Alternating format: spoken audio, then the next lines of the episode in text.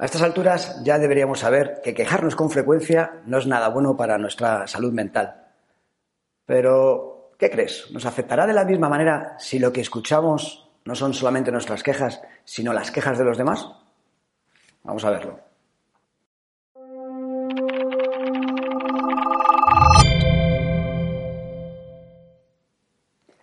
Bien, algo que los psicólogos ya sabían desde hace tiempo es que el hipocampo, es una parte del cerebro bastante implicada en muchas funciones vitales, se ve realmente afectado cuando nos estamos quejando continuamente. Pero lo que han hecho ahora un grupo de científicos, o lo que han demostrado es que, bueno, es algo que ya muchos sospechábamos. Escuchar quejas continuamente, no solo las nuestras, sino también las de los demás, también afecta negativamente a nuestra salud mental. Lo comparan, o se suele comparar como fumar. Porque fumar no solamente te afecta a tu salud cuando fumas, sino que también afecta a los que nos rodean. O sea que piensa en fumar como quejarse o quejarse como en fumar.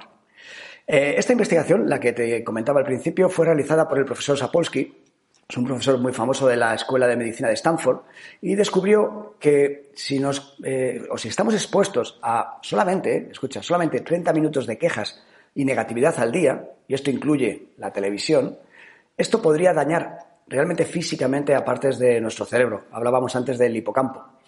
Además, eh, sus estudios revelaron que la exposición a quejas y negatividad continua provocan que nuestro cerebro tenga la misma reacción emocional o experimente la misma reacción emocional que cuando estamos estresados. Fíjate, ¿eh? solamente 30 minutos lo que puede hacer que estemos expuestos 30 minutos al día a, este tipo de cosas, lo que puede hacer para nuestra propia salud mental o la de los demás. ¿no? O sea que la conclusión es que quejarnos puede perjudicar seriamente nuestra salud y, las de, y la de lo que nos rodean. ¿Y qué podemos hacer con todo esto? Sabiendo que la queja tiene tanto es algo perjudicial para nosotros como para los demás, ¿qué deberíamos hacer? Bueno, yo creo que es fácil, ¿no? Y sería poner los medios para evitar este tipo de ambientes tan tóxicos. Primero, siendo nosotros mismos los que evitemos esa queja continua fácil y recurrente. Pero segundo, y quizá más importante, habiendo escuchado las conclusiones de este estudio, crear las condiciones necesarias en nuestro entorno de trabajo familiar para facilitar a los demás un ambiente donde las quejas no encuentren su sitio.